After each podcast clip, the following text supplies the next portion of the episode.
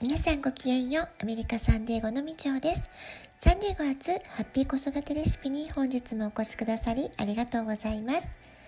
みんな違ってみんないい。ママが笑顔なら子供も笑顔。子育てで悩んでいることの解決のヒントが聞けてほっとする。子育てがちょっと楽しく思えてきた。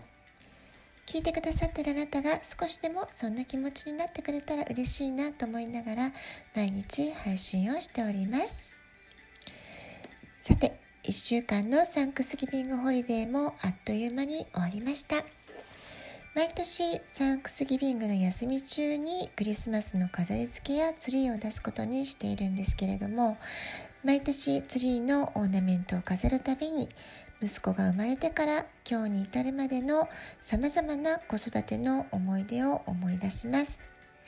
生まれて初めてのクリスマスファーストクリスマスっていうのがね書いてあるオーナメントであったりクリスマス休暇中に家族旅行で、えー、出かけた先で購入したオーナメントもたくさんあります。まあ、そんなオーナメントを一つ一つ飾りながらその時々の旅の思い出だったり、えー、息子が幼い時に、えー、その時々でとっても夢中になって、えー、大好きだったもの、まあ、そういったものをねやはり飾りながら毎回思い出してしまいます。私は自分の誕生日が12月ってこともあって、まあ、クリスマスはねなんかやっぱり、えー、いくつになってもというかいつもワクワクする大好きな、えー、ホリデーなんですけれども、えー、大人も子供もワクワクする華やかな気分になるクリスマスシーズンえー、クリスマスは子どもたちの想像力をかきたてることがたくさんあるんじゃないかなって思うんですよね。まあ、そういった意味で楽しみながら親子で想像力を育む、まあ、子どもたちの想像力を引き出してあげる、まあ、そういった意味で絶好のチャンスではないかなというふうに思います。例えばサンタクロースの存在。サンタさんって一体どこに住んでるんだろう？ソリでやってくるっていうけれどもソリを引くトナカイは何頭ぐらいいるんだろう？とかですね。あとは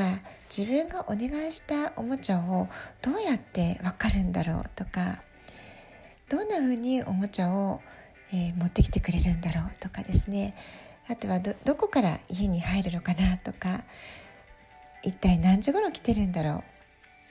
まあ、そんな風にね子どもたちにとっては、えー、疑問がいっぱいというか不思議なことがいっぱいなんじゃないかなと思うんですよね。まあ、サンタさんのこと一つとってもそうではないかなと思うんですよね。まあ、そういったいろいろな疑問が浮かんでは消えでまたね子どもたちにいろいろ考えを巡らしたり、まあ、そういったことが、まあ、あの頭の中でね起こっていますからあのいろいろなことを思い描いて想像する時間をたくさんたくさん楽しめるのがクリスマスっていうそういう、えー、ホリデーなんじゃないかなっていうふうに私は思っています。えー、うちの息子は4歳までは、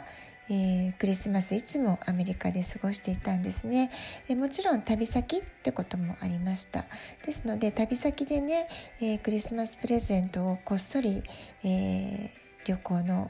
荷物の中に忍ばせて見つからないように準備をして旅先に、え持って行ってあの旅先にねサンタさんが来るってことにしていたわけなんですけれども、まあ、それもね、えどうして僕がいる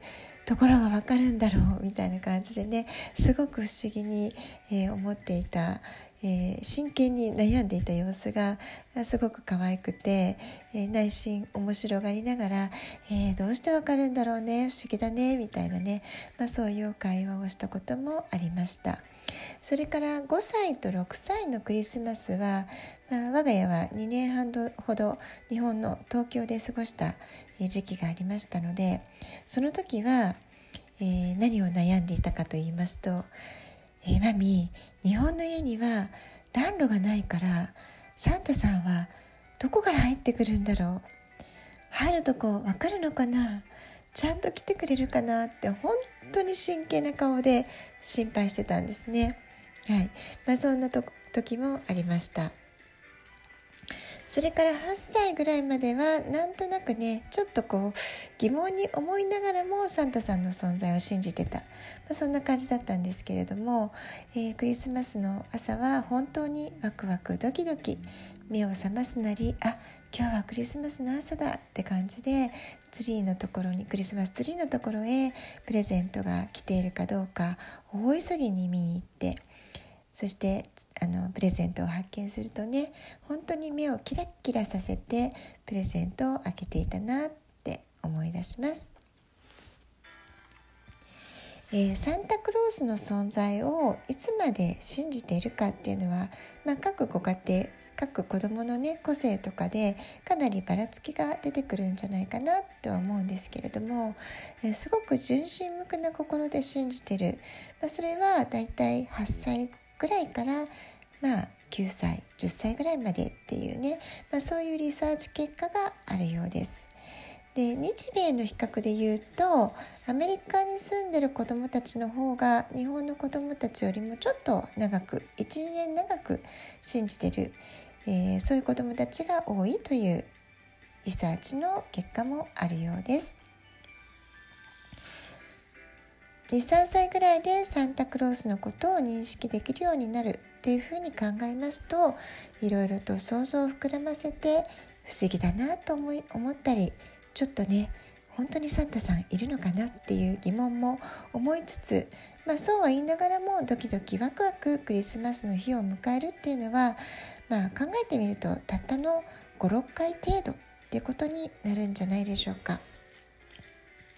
まあ、そういうことを考えますと子供が子供らしい時間を過ごせるっていうには意外とね本当に短い時間で本当にその時しかできない楽しみ方とても大切な時間だってことが言えるんじゃないでしょうか。サンタクロースやトナカイのお話はファンタジーですけれども子供時代にだからこそ夢見る力ファンタジーの世界をたっぷりと楽しみ尽くすまあ、そういったこともねすごく貴重な体験なんじゃないかなと思いますし想像力を育むためにもとても大切な時間なんではないかなというふうに私は思っています。家族でクリスマスの飾り付けをしたりサンタクロースへお手紙を書いたりクリスマスの料理やケーキを親子で一緒に作ったり友達とクリスマスパーティーをしたりクリスマスの絵本を一緒に読んだり映画を見たりミュージカルショーやバレエを見に行ったり親子で楽しめることはたくさんあるんじゃないでしょうか。私自身、えー、今日ですねクリスマスオーナメントを飾りながら息子が幼い時に準備したクリスマスプレゼントのことを思い出したり一緒にクッキーを焼いたなとかえー、お友達とね、えー、親子で集まってワイワイ大騒ぎしながらクリスマスケーキを作ってみたりあるいはアメリカではですねクリスマス恒例のくるみ割り人形のバレエ公演よく親子で出かけていたんですね、えー、それもやっぱり小学校まででしたかね付き合ってくれてたのは、まあ、そういうねあのバレエ公演に出かけた時のこといろんなことを思い出しました。本当に幸せで楽しいクリスマスの思い出がたくさんたくさんあります。今年もあっという間に12月がやってきます。クリスマスホリデーのシーズンをぜひ皆さんも親子で思い切り楽しんでください。ラジオトークアプリインストールしておくとスマホからいつでも簡単に聞きます。アプリの下の方にボタンがあって質問を送るギフトを送る、えー、2つのボタンがあります。どちらからでもメッセージを送ることができます。ラジオトークを聞いての感想、質問、子育てのご相談、皆さんからの体験談もお便りぜひお待ちしております。では今日はこの辺で今日も素敵なお時間をお過ごしください。ごきげんよう、みちおでした。さようなら。